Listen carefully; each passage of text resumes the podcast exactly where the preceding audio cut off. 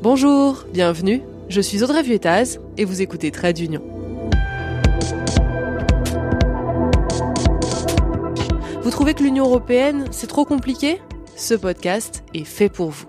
Si vous l'appréciez, laissez-lui 5 étoiles et un commentaire sur votre plateforme d'écoute.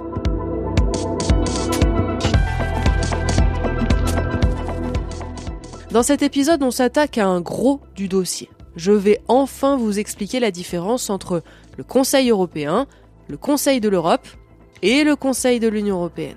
Parce que oui, je vous l'accorde, sur ce dos, les fondateurs ont clairement manqué d'imagination, ou alors ils ont essayé de nous mettre des bâtons dans les roues. Sauf que le problème, c'est qu'il n'y a rien qui cringe plus une personne qui s'intéresse à l'Union européenne que quelqu'un qui confond le Conseil européen et le Conseil de l'Europe.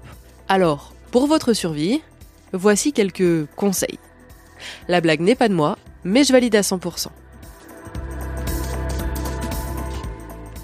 Commençons par celui qui n'est pas dans l'Union européenne. Comme ça, on l'évacue une bonne fois pour toutes.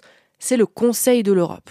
Pensez Europe au sens large, puisqu'il réunit 46 États, dont la Turquie. C'est une organisation intergouvernementale créée en 1949 à Londres et elle s'empare de sujets comme les droits de l'homme ou la démocratie raison pour laquelle la Russie, qui en faisait partie, a été exclue euh, du Conseil de l'Europe au moment de l'invasion massive de l'Ukraine. Comme on parle de droits de l'homme, c'est le Conseil de l'Europe qui a créé la Cour européenne des droits de l'homme.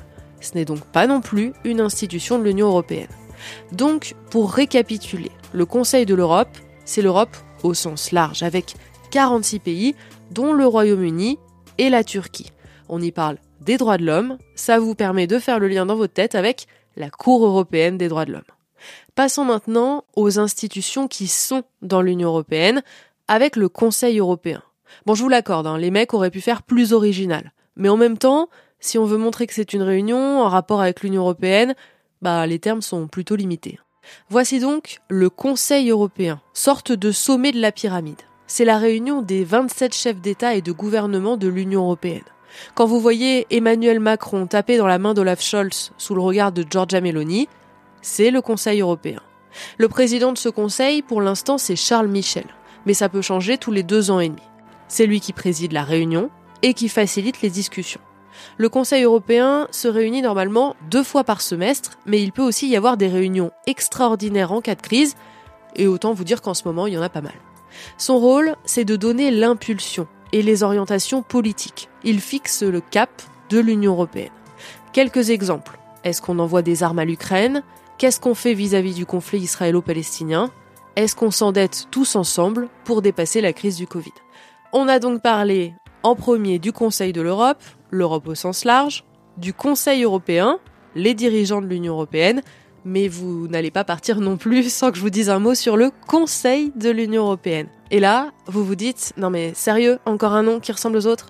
Eh bien oui, pourquoi faire original quand on peut embrouiller tout le monde? Le Conseil de l'Union européenne, pour vous en sortir, vous pouvez appeler ça le Conseil des ministres de l'Union européenne, ou tout simplement Conseil des ministres. Lui, il représente les gouvernements des États membres et il réunit leurs ministres par spécialité. Par exemple, quand on parle d'immigration, c'est Gérald Darmanin qui rencontre les autres ministres de l'Intérieur. Si on parle d'économie, c'est Bruno Le Maire qui s'y colle avec ses homologues des 26 autres pays de l'Union européenne. L'un des buts du Conseil des ministres de l'Union européenne, c'est de modifier et d'adopter les lois. Comme le Parlement européen en fait, sauf que le Parlement représente les citoyens et le Conseil des ministres représente les États membres. Bon, il fait aussi d'autres choses, mais gardez en tête au moins qu'il modifie et vote les lois comme le Parlement. Il y a deux chambres, un peu comme en France, même si c'est pas la même chose, un peu comme en France, l'Assemblée et le Sénat. Tous les six mois, on change le pays qui préside le Conseil des ministres. C'est comme si on changeait Gérard Larcher. En ce moment, c'est l'Espagne, mais ça va changer en janvier. Ce pays organise les réunions et met les dossiers qui lui semblent importants en haut de la pile.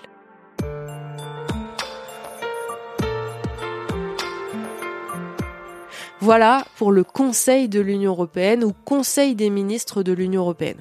Moi, je rajoute systématiquement ministre, comme ça, je ne me plante pas. Allez, on répète une dernière fois, Conseil de l'Europe, c'est l'Europe au sens large, c'est pas l'Union européenne. Le Conseil européen, c'est le haut de la pyramide avec les chefs d'État et de gouvernement.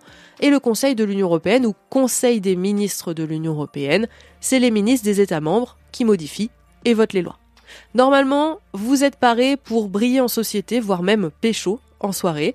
13 Union, vous le savez, c'est un épisode par semaine. En attendant, vous pouvez toujours retrouver le podcast sur Instagram. Et moi, je vous dis à très vite.